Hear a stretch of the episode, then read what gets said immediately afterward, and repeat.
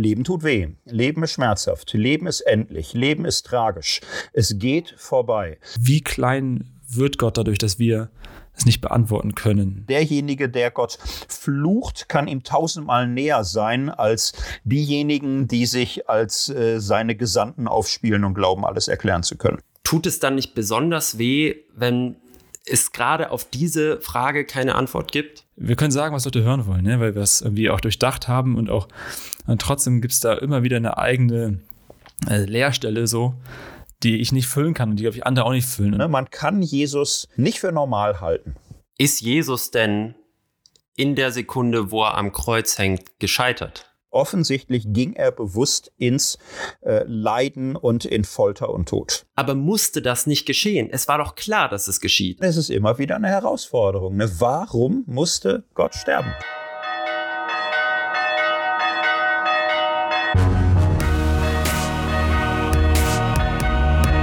Vater Unser. Begegnungen, die einen Sitzen haben. Moin und Servus, ihr Streuner und Streunerinnen. Alles Gute zum 11. Katertag. Ich bin Patrick, Theologe und stolzer Vater.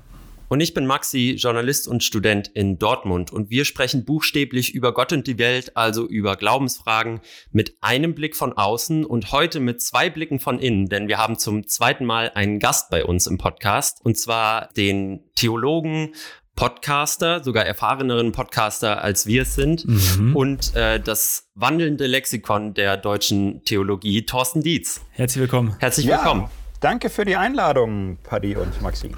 Thorsten, uns, äh, wir haben Zuschauer gefragt, was sie und Zuschauerinnen, was sie gerne wissen würden von dir. Eine Frage kam von Marco, die fanden wir gut und die passt auch nur in den Anfang.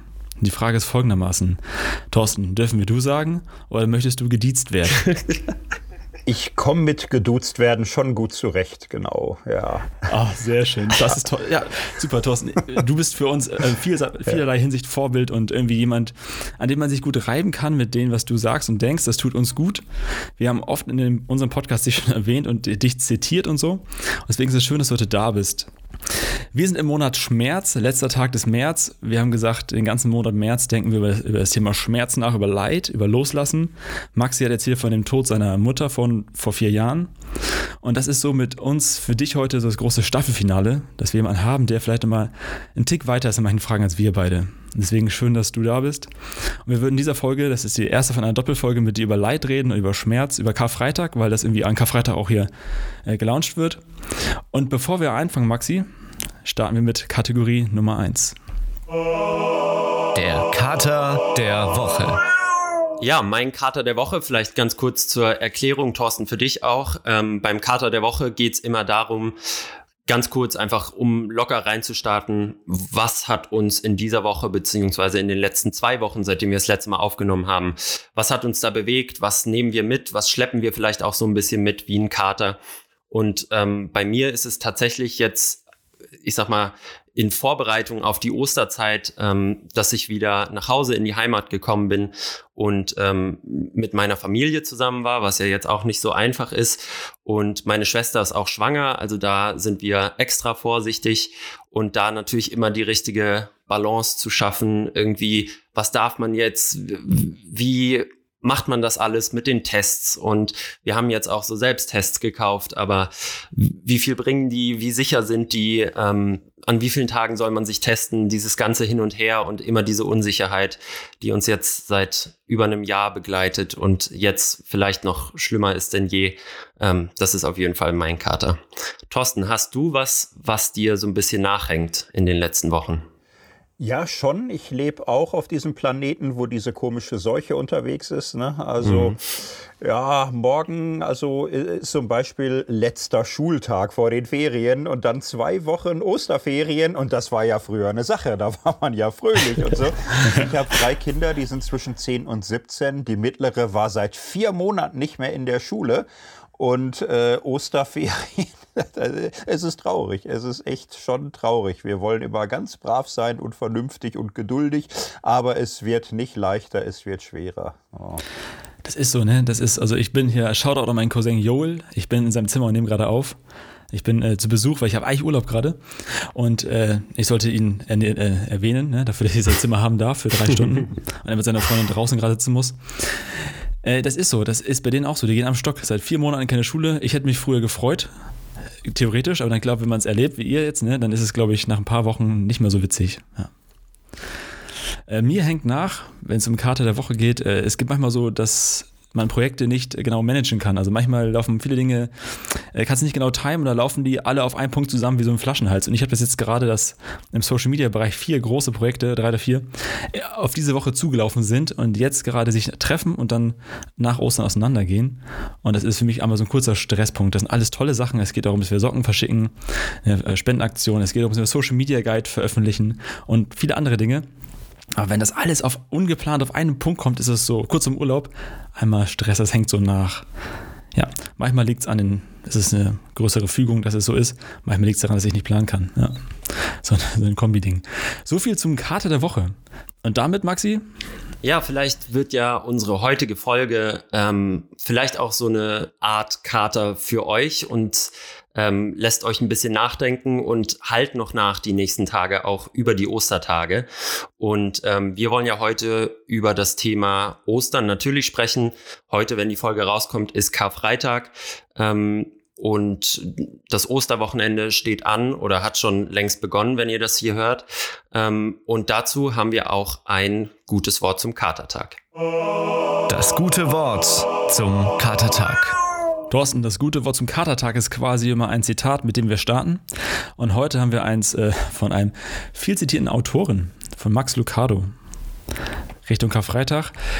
Und zwar schreibt er, es waren nicht die Nägel, die Jesus am Kreuz festhielten, es war Liebe. So, ich wiederhole es nochmal, weil ihr es gerade ja nur hört. Es waren nicht die Nägel, die Jesus am Kreuz festhielten, es war Liebe. Ein Zitat von Max Lucado. Was wir erleben ist, dass wir beide, wenn es um Schmerz und Leid geht, das ist ja Thema der ersten Folge hier, sind wir schnell an Grenzen. So, es gibt viele Sachen, die wir durchdacht haben. Wir haben deine Podcasts mehrfach gehört und trotzdem kommen wir in Punkte, die wir nicht mehr verstehen. Jetzt wird diese Folge, wenn ihr es vielleicht gerade hört, Freitag ist Katertag, ihr wisst ja Bescheid, hört ihr sie am Karfreitag vielleicht, weil es euch gut tut oder einfach, weil es gerade rauskommt. Deswegen würden wir gerne einfach mit dir, Thorsten, jetzt äh, ins Gespräch kommen über Karfreitag, über die Frage, warum musste Jesus sterben? Das ist schon, glaube ich, eine Frage, die viele stellen und haben. Und auch, wenn ich viele Zuschauer und ZuhörerInnen richtig verstehe, fragen die sich, äh, warum lässt Gott auch Leid zu bei mir? Das ist so die ganz, ganz fundamentale Frage, glaube ich, an der, wie du ja auch immer sagst im Podcast, die viele daran hindert, irgendwie einen Weg zu Gott zu finden. Soweit als Einstieg vielleicht. Ihr habt die Frage im Kopf. Thorsten, wenn wir die Frage stellen würden, einfach mal so ganz provokant, lapidar, läppsch aus der Hose. Warum lässt Gott Leid zu? Wie würdest du anfangen an zu, zu antworten?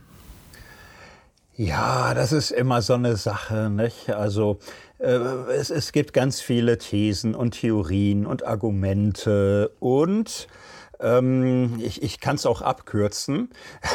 Die meisten sind sich heute einig. Ähm, es gibt keine gute Antwort, keine logische Antwort, keine befriedigende Antwort darauf. Schlimmer noch, der Versuch, Leid erklären zu wollen, der Versuch, Leid begründen zu wollen, äh, verfehlt äh, all das, was die Bibel äh, von Gott erzählt, verfehlt die Grundidee des Christentums ist im Grunde so dieser titanische Versuch, jetzt haben wir fast alles verstanden, jetzt wissen wir, wie schwarze Löcher funktionieren, jetzt wissen wir, was die Welt im Innersten zusammenhält und jetzt kriegen wir auch erklärt, woher das Leid kommt und so und zack, zack, zack. Und ähm, das, die Frage ist dafür zu wuchtig, zu brutal. Sie kann einen zu sehr erschüttern, dass man da jetzt so mit Worten und Argumenten und Theorien was machen kann. So, das wäre jetzt die globale Antwort. Und dann würde ich sagen, es gibt äh, einzelne Splitter möglicher Anmerkungen, die man zu diesem Thema machen kann. Und die sollte man sich angucken, wenn man mag, und schauen, gibt es irgendetwas, was davon hilft, was tröstet, was Hoffnung macht, was mir irgendwie Kraft gibt, weiterzumachen. Ja, und, und dann wäre das das wert. Ne? Aber das ist das, was man versprechen kann. Ein paar Splitter. Wie sehen diese Splitter aus und welcher davon hilft dir am meisten? Wir können mal mit dem Klassiker schlechthin anfangen. Also die Frage ist ja dann äh, real und bedrängend, wenn man mit der Gottesfrage ringt. So, wir können ja alle äh, uns mal vorstellen, es gäbe keinen Gott und wir wären alle völlig irreligiös und das wäre auch für uns uninteressant. Ich war jahrelang Atheist und es war für mich keine Frage, weil ich mir ganz schlicht gesagt habe, so ist es Leben. Leben tut weh. Leben ist schmerzhaft. Leben ist endlich. Leben ist tragisch. Es geht vorbei und es ist voller Schmerzen, aber was willst du jetzt machen? So, und jetzt sind wir in dieser kleinen Mikrosekunde des Universums zwischen Geburt und Tod, machen wir das Beste draus. Und dann hast du die ganze Frage nicht, woher das Leid. So, die, der mhm. ganze Buddhismus äh, fängt da an und sagt, Leben ist Leiden. Zack wer eine Frage stellt, hat das Wesentliche der Existenz nicht verstanden. Leben ist Leiden und äh, wie gehen wir damit um? So, also warum das Leiden, woher das Leiden, diese ganze Frage ist ja eigentlich nur angesichts einer Gottesidee ein Problem, die von Gott behauptet, er liebt uns radikal und er hat die Macht, alles zu wenden, was ihm auf dieser Welt entgegensteht. Und dann ist es ein Problem. Dann ist das ein Riesending. Nun passiert das bei uns in Deutschland natürlich auch Leuten, die selbst vielleicht gar nicht religiös sind, aber dadurch, dass in Deutschland noch, manche sagen vielleicht in den letzten Zügen, aber religiöse Strukturen ähm, herrschen oder zumindest in weiten Teilen noch verbreitet sind und man zwangsläufig zumindest damit in Berührung kommt, kommt man auch als agnostischer oder atheistischer Mensch mit diesen Gottesvorstellungen in Berührung und stellt sich diese Frage vielleicht auch ohne selbst an diese höhere Macht zu glauben. Tut es dann nicht besonders weh, wenn es gerade auf diese Frage keine Antwort gibt? Mm, das Problem ist ja, es ähm, gibt ja äh, Antwortsplitter, die manchmal für ganze Welterklärungen genommen worden sind. Und das ist äh, dann schon auch schmerzhaft, finde ich, welches Leid vermeintliche Antworten verursachen konnten. Mhm. So, also nehmen wir eine Standardantwort, die in der Christentumsgeschichte immer wieder probiert wurde. Äh, da sagt man, ja, Gott hat eine perfekte, vollkommene Welt geschaffen, alles war sehr gut, alles war super. Und dann haben irgendwie Engel und Menschen es miteinander so gründlich versaut. Mhm. Seitdem gibt es dann eben Erdbeben, Tsunami, Asteroideneinschläge, äh, Krebs und äh, Coronavirus und, und so weiter. Und das ist eben alles Folge der Sünde. Und Schuld ist der Mensch. Und das Leiden ist im Grunde ein Weckruf Gottes. Das ist seine große Posaune, mit der er sagt, kehrt um. Es ist mein Richten, es ist mein Strafen, dass ihr wach werdet, dass ihr euch da nicht um euch selbst nur kreist. Werdet wach, kehrt um, tut Buße. So, das ist ja eine Antwort, die probiert wurde, die ähm, auch sehr viel Unglück gestiftet hat, weil die Botschaft war immer, äh, Leben ist Leiden und Schuld bist du und frage dich, was du dazu beigetragen hast, dass die Welt so in Schieflage ist und kaputt ist. Und wenn du es nicht verstehst, schuldig bist du trotzdem. Und es geht für dich nur weiter, wenn du das anerkennst. So, und das sollte eine Lösung sein. Und sagen wir mal so, naja, es ist auf intellektueller Ebene eine Antwort, eine Erklärung. Und manchmal ist ja das Unbegreifliche am Leben schlecht auszuhalten. Manchmal ist irgendeine Erklärung besser als völlige Orientierungslosigkeit. Aber es ist halt auch eine Erklärung, die sehr brachial versucht, alles ganz einfach und klar zu machen und die Menschen mehr beschädigen kann, als sie wirklich Orientierung stiftet. Ja, das ist oft, was, was man auch zu Beginn von Corona gehört hat. Da waren wir beide auch live, Thorsten, vor fast genau einem Jahr äh, bei Instagram. Und da war auch, da kamen mehrere Freikirchen, haben laut darüber nachgedacht, ob das gerade ein Zeichen Gottes ist, dieses Corona-Ding. Das war doch so damals halb witzig, weil es irgendwie noch nicht so richtig angekommen ist bei uns, so die ersten Züge. Und auf einmal hast du eine Krankheit und denkst ja, ja, ist das ein Weckruf Gottes oder nicht? Und denkst ja, ja, Alter, was ist los bei euch so, ne? Das, also, was macht ihr, was, was richtet ihr damit an bei anderen? Ich bin gerade noch hängen geblieben an dem äh, Gedanken vorher bei dir, dass wir von Splittern reden und so und ähm, dass wir das nicht erklären können in vielen Zügen, diese, diese Frage nach dem Leid.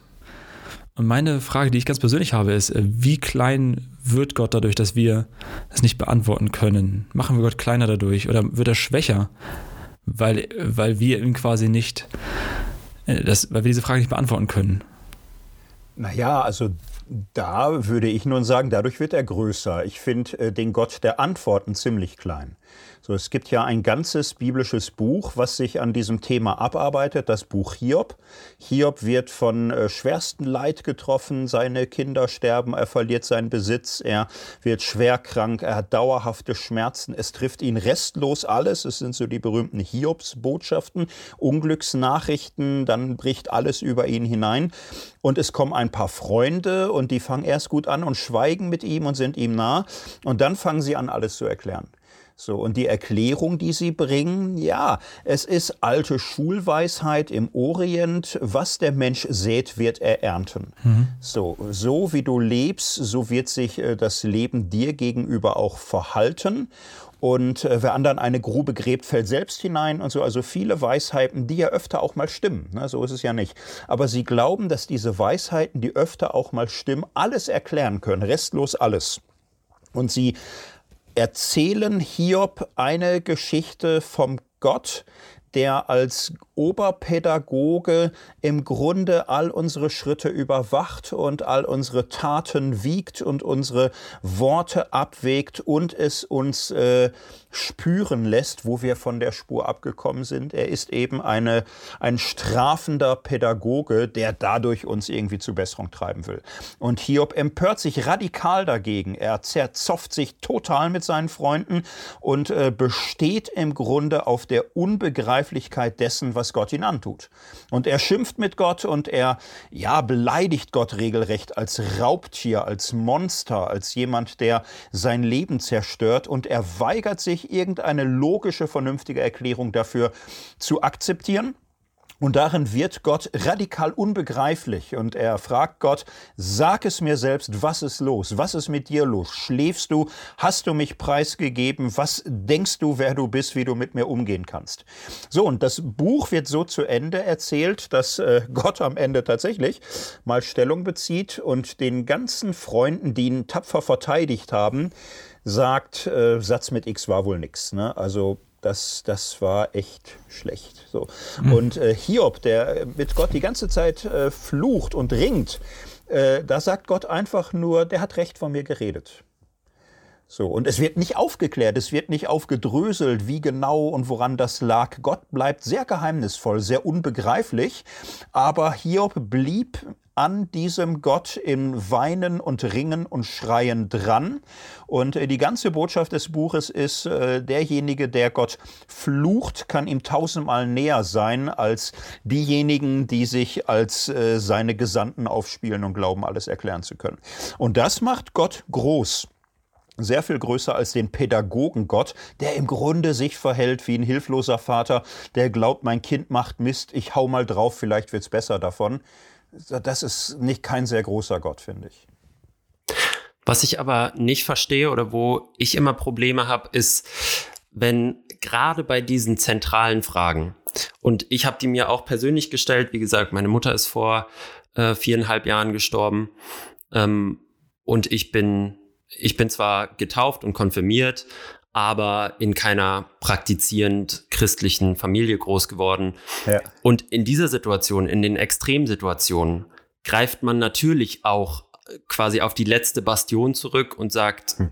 Gott, wo bist du denn jetzt, wo hm. ich dich wirklich brauche? Warum lässt du mich jetzt im Stich oder warum hast du meine Mutter im Stich gelassen? Und wenn ich bei diesen zentralen Punkten und bei diesen zentralen Fragen keine Antwort bekomme, wie kann ich dann bei all den anderen kleinen, viel unwichtigeren Erklärungsversuchen, die Religionen mir geben, die großen Fragen außer Acht lassen? Ich würde zunächst mal unterscheiden, ähm, man könnte ja Antworten bekommen oder Hilfe. Mhm. Und ich schätze mal, die meisten von uns würden sagen, spar dir die Antworten, hilf mir. Ich, ich muss es nicht wissen, aber hilf mir. Ne? Rette mein Leben, nimm mir meine Schmerzen, rette den Menschen, der mir am Herzen liegt.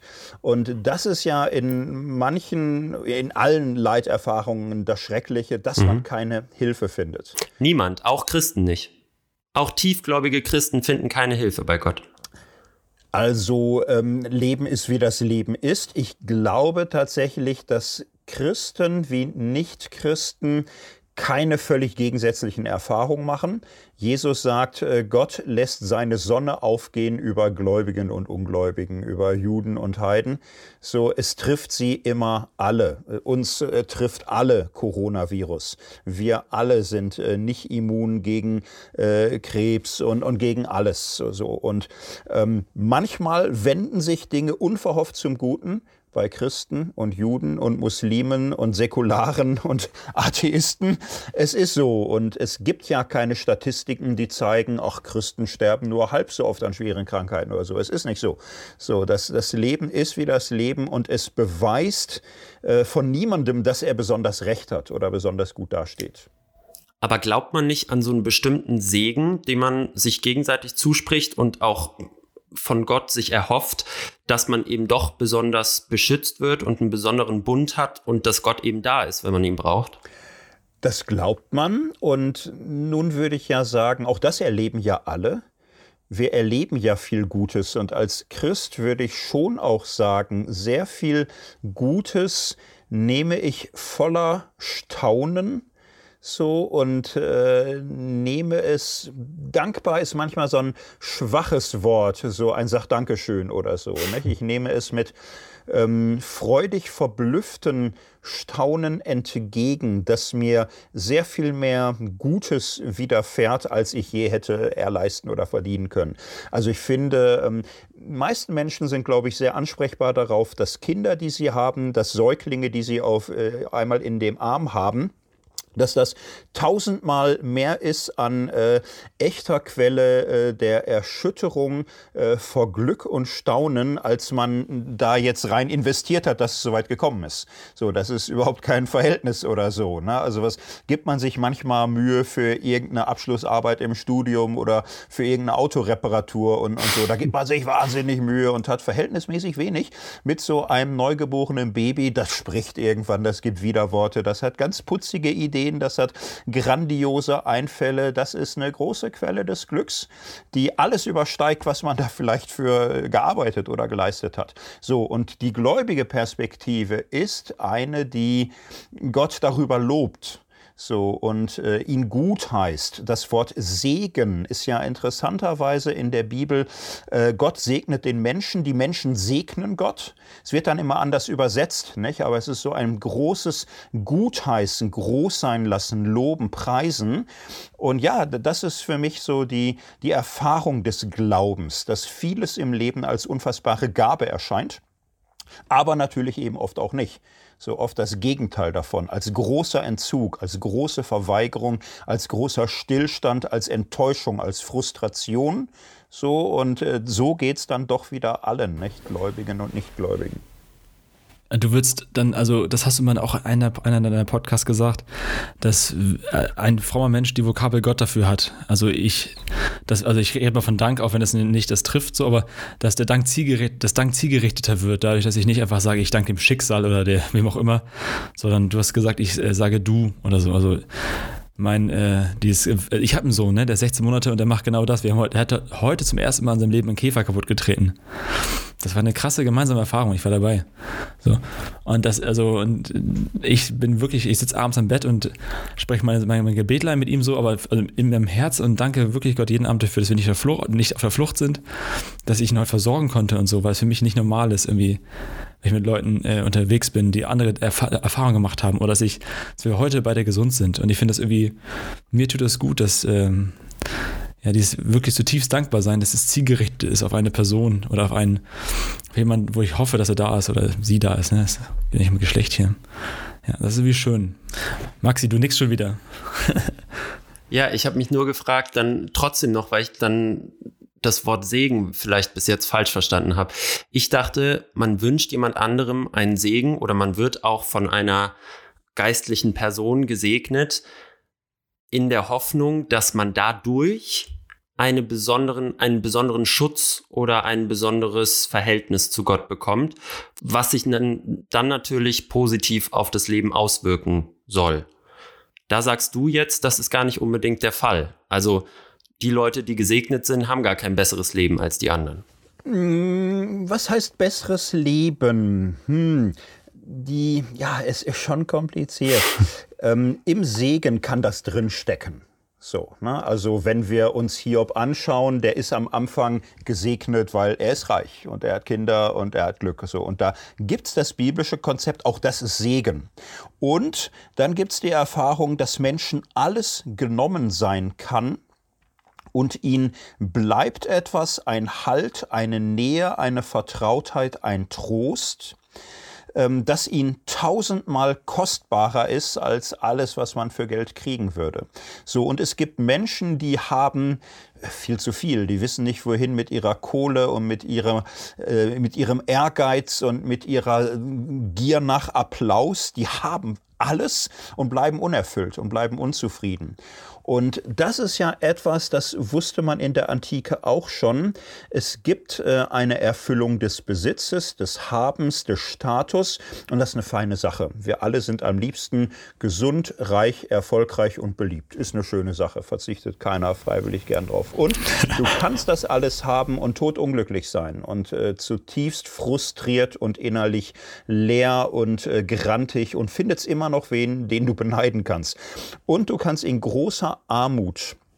Und ähm, äh, auf der Flucht und in Bedrängnis ein inneres Glück haben und eine innere Freiheit, eine Unabhängigkeit von anderen, die äh, Menschen tausendmal wertvoller ist als alles andere, die sind auch unbestechlich, die lassen sich dann nicht kaufen.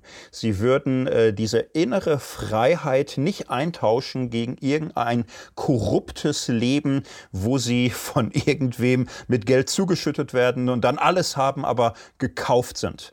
So, und diese Erfahrung, ich sag mal, des inneren Menschen, der inneren Kraft, der inneren Freude und der inneren Freiheit, das ist im ganzen alten Orient schon immer so der, der Punkt, äh, das ist die Glaubensdimension. Das ist so Segen im Inneren. Und manchmal ist es so, dass ein solches Bewusstsein von Segen und Freiheit und innerer Stärke dann auch nach außen wächst so dass man daraus eben auch Sachen bewegen kann.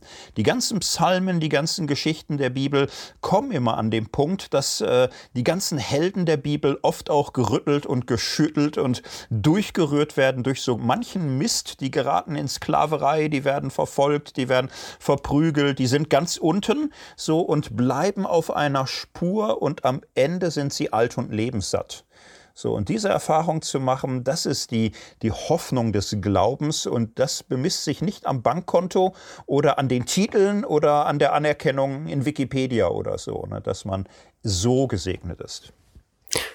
Das heißt, man wünscht jemandem anders mit dem Segen, dass er in seiner Beziehung zu Gott stark wird und diesen Weg des Glaubens weitergeht. Man wünscht ihm keinen besonderen Schutz von Gott oder besondere Auszeichnungen, Fähigkeiten, irgendwas, was man dann von Gott erhält, wie man ja den Segen erhält. So habe ich mir das immer vorgestellt. Es gibt ja die große Segensformel aus dem vierten Buch Mose, ne? der Herr Adonai segne und behüte dich. Und dann heißt es, der Herr lasse leuchten sein Angesicht über dir. Und das nimmt natürlich Maß an der Sonne. Ne? So, also sei im Licht, steh im Licht. Und ähm, ja, was heißt es? Sei in seiner Gegenwart oder sei dir seiner Gegenwart bewusst, so wie du dich der Sonne zuwendest.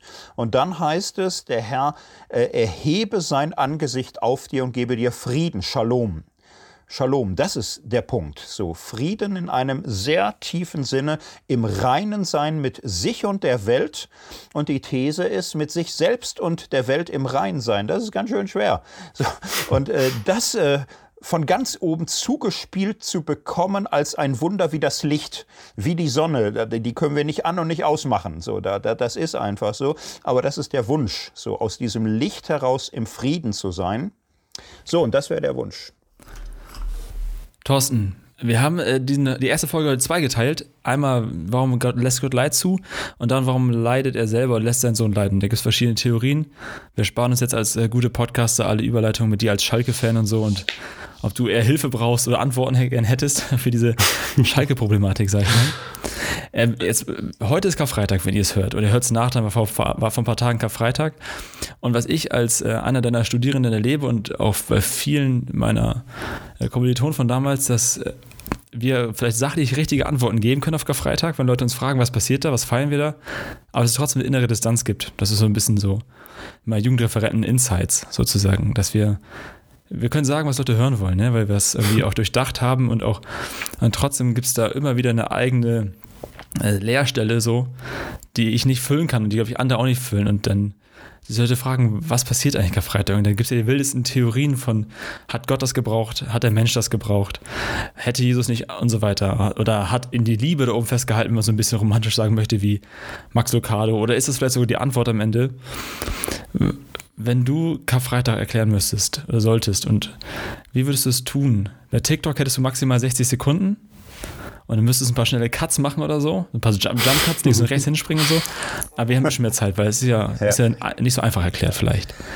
Auch das ist so ein Ding, da gibt es Theorien, da gibt es Bilder, da gibt es Geschichten. Wir können gleich ein paar besprechen.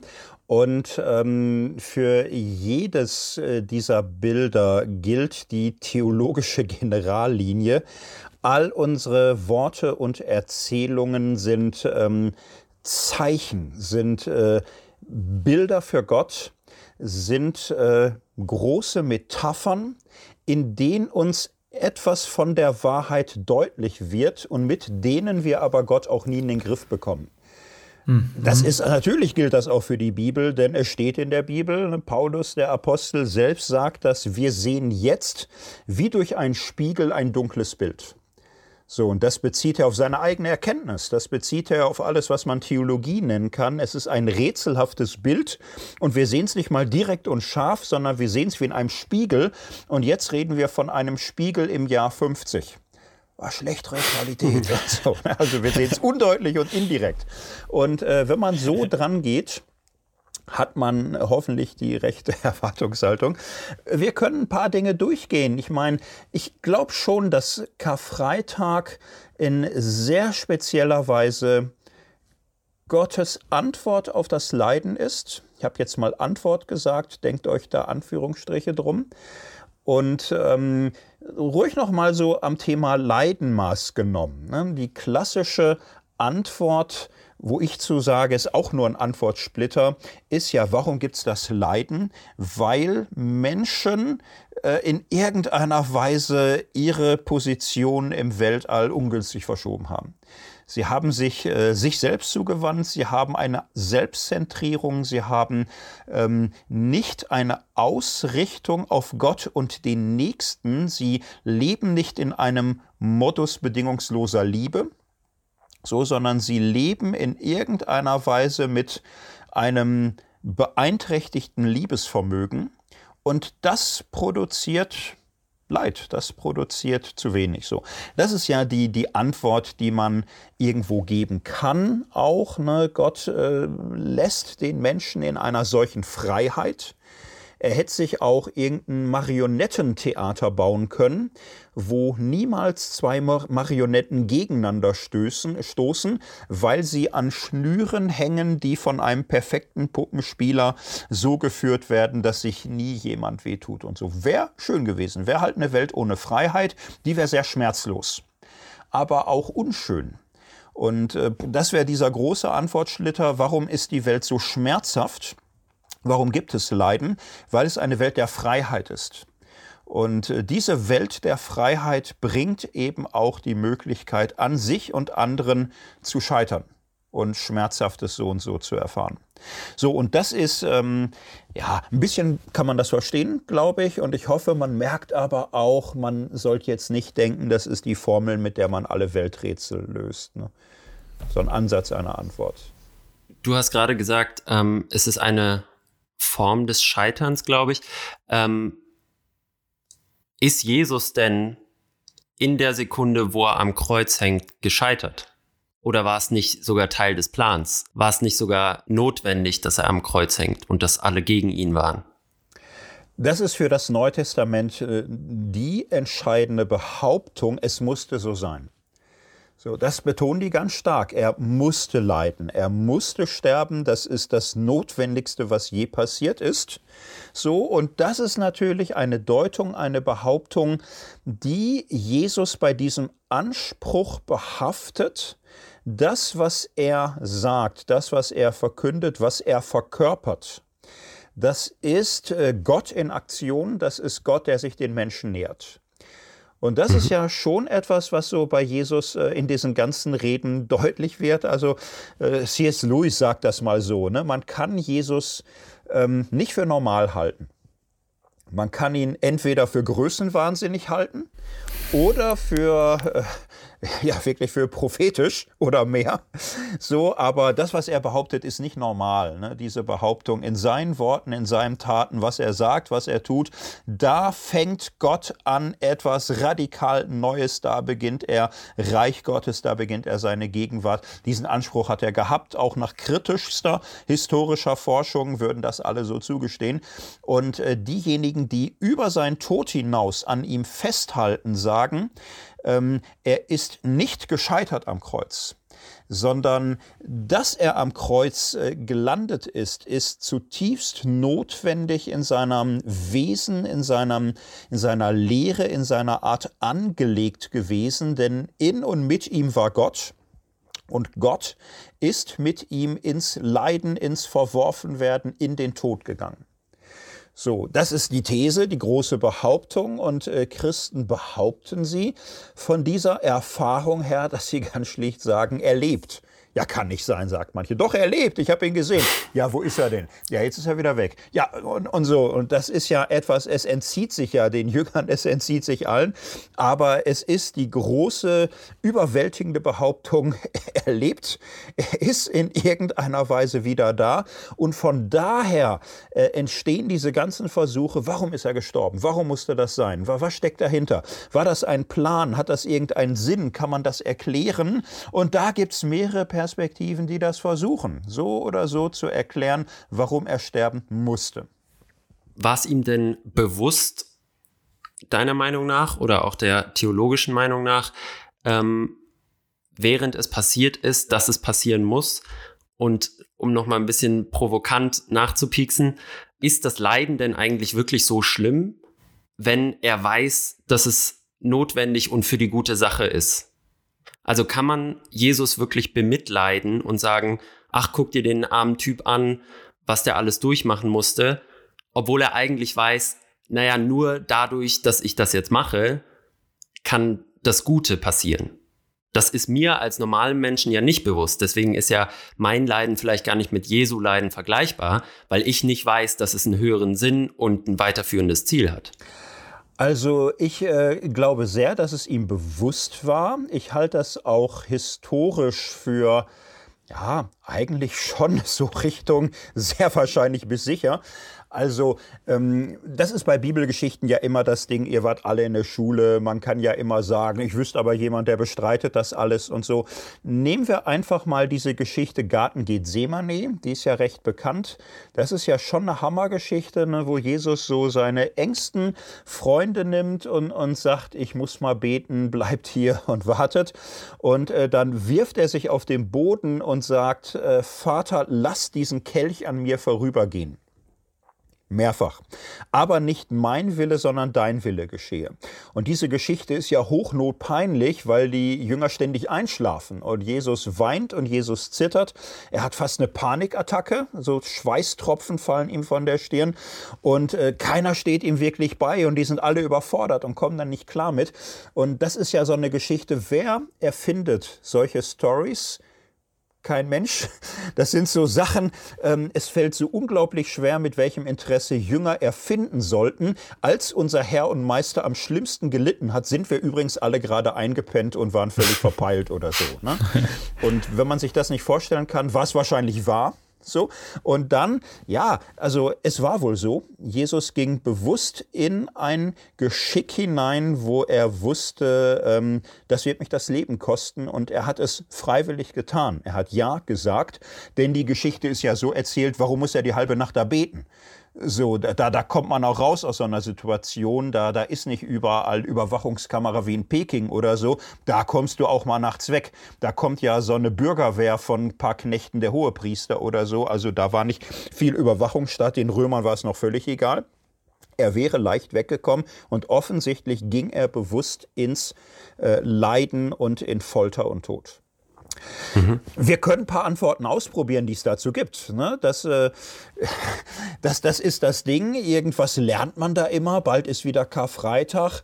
10.000 äh, Pfarrerinnen und Pfarrer schwitzen gerade. Sie müssen ja Karfreitagspredigt halten und äh, sie müssen das jedes Jahr. Manche sind schon 30, 40 Jahre dran. Und es ist immer wieder eine Herausforderung. Ne? Warum musste Gott sterben? Warum musste Jesus sterben?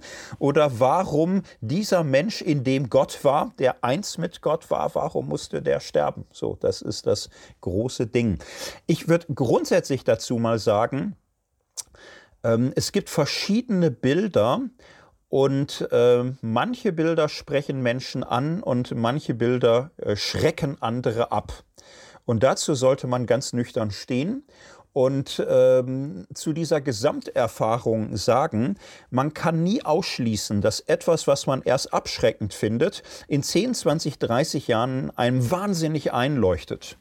Insofern mhm. würde ich immer sagen, äh, Bilder und Geschichten, die seit Jahrtausenden gebraucht und erzählt werden, einfach so mit so einem Grundrespekt mal stehen lassen. Da sind schon so viele Leute mit, äh, was weiß ich, auf der Flucht, in Verfolgung, unter Folter äh, unterwegs gewesen. Vielleicht sagt es mir irgendwann mal was, aber wenn nicht, dann ist es jetzt eben auch so, dass es mir nichts sagt, dann akzeptiere ich das auch. Aber nochmal konkret die Frage, ist Jesu Leiden mit unserem menschlichen Leiden überhaupt vergleichbar durch diese Reich Gottes und Gottesperspektive, die er ja anscheinend hatte? Also als Mensch leidet er, wie wir leiden. Es tut ihm weh, es macht ihm Angst. Er blutet, er schreit, er kriegt Atemnot, er hat immer wieder Erstickungsanfälle am Kreuz und er krepiert elendig. Und es gehört äh, zum äh, Glaubensbekenntnis, dass er 100% Mensch ist, nicht 50% Mensch, der irgendwelche Superkräfte hat, dass er dieweil das alles wegchillt, während die Römer da mit Hammer und Nagel beschäftigt sind. Er ist 100% Mensch. Punkt. So, und dass er mehr ist als Mensch. Das ist auch so im Sinne des äh, christlichen Glaubensbekenntnisses, aber das nimmt der Realität von Schmerz und Angst und Todesnot nichts. Und ähm, Vergleichbarkeit, man kann natürlich immer sagen, haben aber schon Menschen sehr viel länger gelitten als er drei Stunden. Das ist natürlich klar. Ne? Also Millionen von Folteropfer haben in der Welt sehr viel Härteres und Schrecklicheres erfahren. Aber man sollte ja nun auch sehen, das ist irgendwie keine Sache von Quantitäten. Nicht? Es mag zehn Minuten unsagbaren Schmerzes und Leidens geben, die ein Leben für immer zerstören können. Das ist doch real. Also diese Frage, was ist mehr, was ist weniger und so, ähm, es ist ein grauenhafter Tod den die äh, Römer ähm, nur für die abscheulichsten Individuen ihres Reiches vorgesehen hatten, weil es Schande war, man hing nackt am Kreuz, man hat sich da in, in jeder Hinsicht entleert, wurde gedemütigt, wurde zerstört. Auch das Bild eines Menschen wurde für die Angehörigen und Nachfolgenden durchgestrichen, zerstört. Es ist maximal brutal. So, das gehört zu diesem Leid und keiner der Jünger, keiner derer, die dabei war, hatte ja auf dem Schirm, ja, ist jetzt kurz und in zwei Tagen ist er ja wieder da. Mhm. Das ist ja nicht die Realität. Die Jünger sind ja wirklich auch am Ende und die zerstreuen sich und die einen hauen ab und die anderen stecken den Kopf in den Sand, einer bringt sich um. So, ne, das hat keiner auf dem Schirm, dass das in zwei Tagen wieder gut ist. Wir müssen äh, langsam zur Zielgerade ansetzen. Folge 1 ist fast zu Ende. Thorsten, ein, du hast gerade von Bildern gesprochen, die man braucht für Karfreitag. Und Bilder sind ne, immer, was du mit der Spiegelmetapher gebracht hast, immer doppelt undeutig. Äh, du hast in einer Podcast immer wieder geredet von der Macht der Liebe und auch von einem Liebesdefizit, das entsteht vielleicht um, äh, also um die Sünde zu erklären, sodass wir nicht das kriegen, was wir brauchen und deswegen anderen auch nicht geben können, was sie brauchen. Und so ist immer so eine Spirale, in dem das alle defizitär jeden Morgen aufstehen und nicht das bekommen, was sie brauchen, um den Tag zu schaffen, an Anerkennung, Wertschätzung, Liebe, auch an anderen sozialen Bedürfnissen. Ist Karfreitag deine Antwort darauf und wie kann Karfreitag denn mit Liebe zu tun haben, wenn das so äußerst brutal war? Ja, ich nenne mal ähm, die vielleicht zwei wichtigsten Zugänge dazu. Die eine berühmte Theorie ist ja, Jesus äh, ist geopfert worden, stellvertretend ist er an unsere Stelle getreten. Mhm. So drehen wir es so, wir Menschen bleiben einander Liebe schuldig. So mhm. vielen Menschen bleiben wir die Liebe schuldig. Es gibt Menschen in größter Not im Moment äh, an den Toren des reichen Europas. Und äh, wir beklagen auf äh, lautem Niveau unsere Einschränkungen und so. Ne? Also wir bleiben einander Liebe schuldig. Und es trifft Gott und es verletzt Gott. Und diese Theorie sagt, ähm, Gott müsste uns im Grunde verwerfen er müsste uns von seinem Angesicht abweisen, weil wir ihn verletzt haben, dadurch, dass wir einander die Liebe schuldig geblieben sind. Mhm. Und gleichzeitig liebt er uns immer noch. Und er hat in sich diesen Konflikt, ähm, mit uns zürnen zu müssen, weil wir die Liebe verweigern und äh, gleichzeitig uns aber immer noch zu lieben. Und er kriegt diesen Konflikt nicht anders gelöst, als dass sein eigener Sohn Mensch wird und äh, die Strafe trägt. Er tritt an unsere Stelle, er trägt die Strafe der, der Gottesferne. Und äh, so, dass er durch diese stellvertretende Erleiden der Strafe uns mit Gott zusammenbringt, so wer das versteht, wer vor diesem Gekreuzigten steht und sagt, ich habe eigentlich diese Gottesferne verursacht durch mein Leben. Und Gott tut das für mich, dass er seinen Sohn schickt. So wer so auf Jesus blickt, der empfängt darin Versöhnung und Rechtfertigung. So, und das ist schon ein starkes Bild. Man könnte lange über die Probleme davon sprechen. Ich habe da mal einen Vortrag zu gehalten. Das hat Probleme. Ich würde aber schon sagen, es ist auch schon noch ein, ein starkes Bild. Und ähm, es ist halt ein Bild, was sich sehr stark auf diese Strafe fokussiert. Mhm. So, und ein anderer Zugang sagt, ja, aber das Ding ist doch äh, im Neuen Testament nicht äh, wieder und wieder und wieder, dass Jesus ähm, die Strafe trägt. Die Formulierungen sind im Neuen Testament verschwindend selten.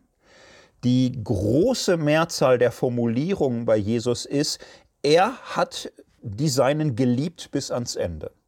So, mhm. Er hat sich für mich hingegeben, er hat radikal geliebt, er war der radikal Liebende und er ist so an unsere Stelle getreten, dass er wohl die Folgen menschlicher Verblendung auf sich nimmt. Denn wenn du so radikal dafür einstehst, was wirklich Liebe ist, machst du dir viele Feinde, weil du Menschen vor Augen hältst, äh, wie weit sie zurückbleiben hinter dem, was Menschsein sein könnte aber dass er gegen die Feindschaft anliebt.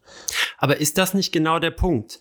Sorry, dass ich dich da unterbreche, ja. aber genau diesen Punkt meinte ich vorhin, dass er ja gehasst werden muss. Mhm. Also ich, ich, ich möchte jetzt gar nicht ähm, absichtlich provozieren, aber ja, da kommt es halt immer in mir hoch, wenn Leute sagen, ähm, Jesus wird von überall angefeindet, der arme Kerl, und am Ende hängt er da.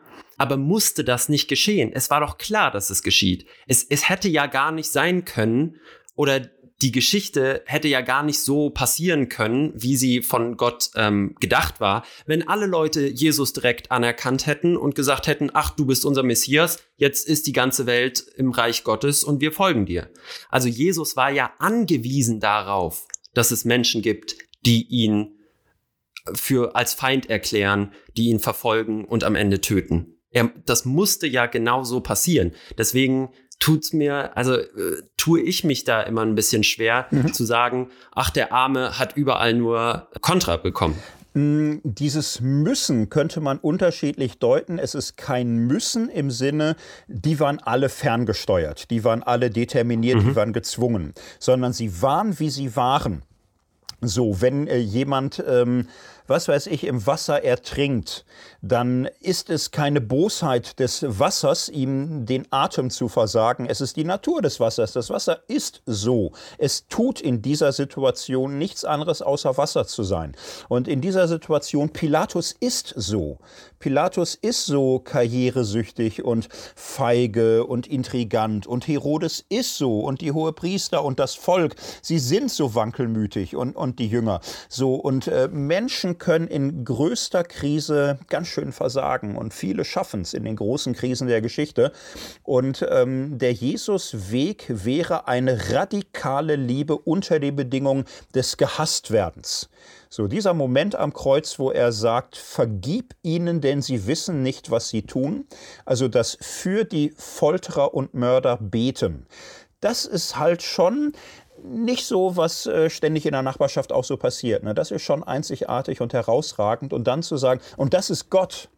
Das ist Gott, der uns so nahe kommt und uns in unserer Verschlossenheit und Abgewandtheit oder Desorientierung liebt und liebt und liebt und liebt und durch nichts sich davon abbringen lässt.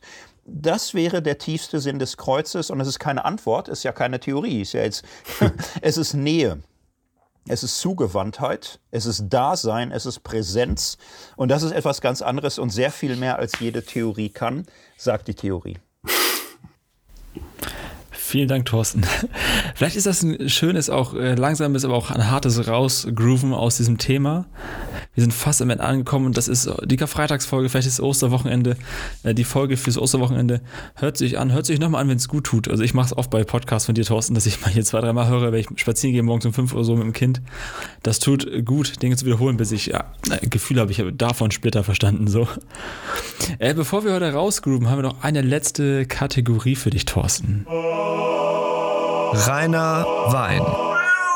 Unsere Kategorie reiner Wein ähm, ist immer dazu da, mit Klischees zu brechen.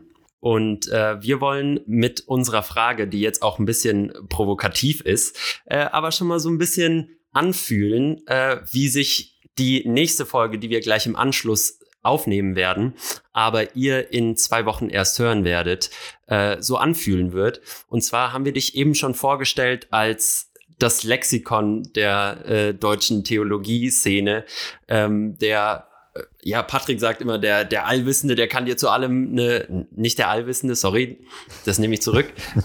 aber, aber der Mann kann dir zu allem eine gute Antwort sagen. Deswegen unsere Frage an dich. Wovon hast du, Thorsten Dietz, keine Ahnung? wir können ja zwei Teile machen, einmal innerhalb der Theologie, einmal außerhalb der Theologie. Was schiebst du seit Jahren vor dir her und hast dich aber noch nie richtig damit befasst? Ich habe von den meisten Dingen keine Ahnung, ehrlich gesagt. Also ich leide ständig daran, wie wenig ich weiß und klar kriege. Das ist sehr, sehr viel. So, also ich weiß äh, viel, viel zu wenig über außerwestliche Christentümer. Ich könnte auch jetzt irgendwie rumlabern oder so. Nein, aber ich bin, also ich will viel mehr lernen. So, was heißt es heute zu glauben in Bangladesch, so in äh, Kenia, in Kasachstan, in Japan und so. Also ich weiß in meinem eigenen Fach sehr, sehr viel nicht. Und ich habe eine Tochter in der 12. Klasse. In der Hälfte der Fächer kann ich ihr nicht mehr helfen. In der anderen schon noch. Aber in der Hälfte der Fächer bin ich mehr oder weniger raus. Sie hat Mathe LK und ich bin raus. Das kann ich sehr gut nachvollziehen. Das heißt, du kannst es aber sehr gut verdecken. Ne? Du kannst also, du hast was uns im Unterricht irgendwann gesagt, es ist wichtig, sich in den Nachbardisziplinen auszukennen und so. Und das wirkt auch immer so, als würdest du dich mehr als nur gut auskennen. Deswegen immer Hut ab vor dem, was du wusstest aus anderen Disziplinen. So viel, Freunde. Das ist äh, Thorsten Dietz. In der nächsten Folge mehr davon mit uns dreien. Ja, Freunde, vielen Dank äh, fürs Zuhören. Schreibt uns gerne auf Instagram eure Meinungen dazu, zu dieser ersten Folge. Jawohl. Ähm, sagt uns, wo wir vielleicht nochmal nachbohren müssen und ob wir Thorsten vielleicht noch ein zweites Mal einladen müssen, weil wir irgendwas, weil irgendwas noch ganz offen geblieben ist. Hört euch aber zuerst die zweite Folge an, die wir in zwei Wochen rausbringen. Und bis dahin, Patrick. Liken, teilen, weitermachen. Folgt uns auf Insta, ihr Streuner, Streunerinnen und immer schön durstig bleiben. Vielen Dank, Thorsten. Dankeschön. Tschüss. Tschüss. Tschüssi.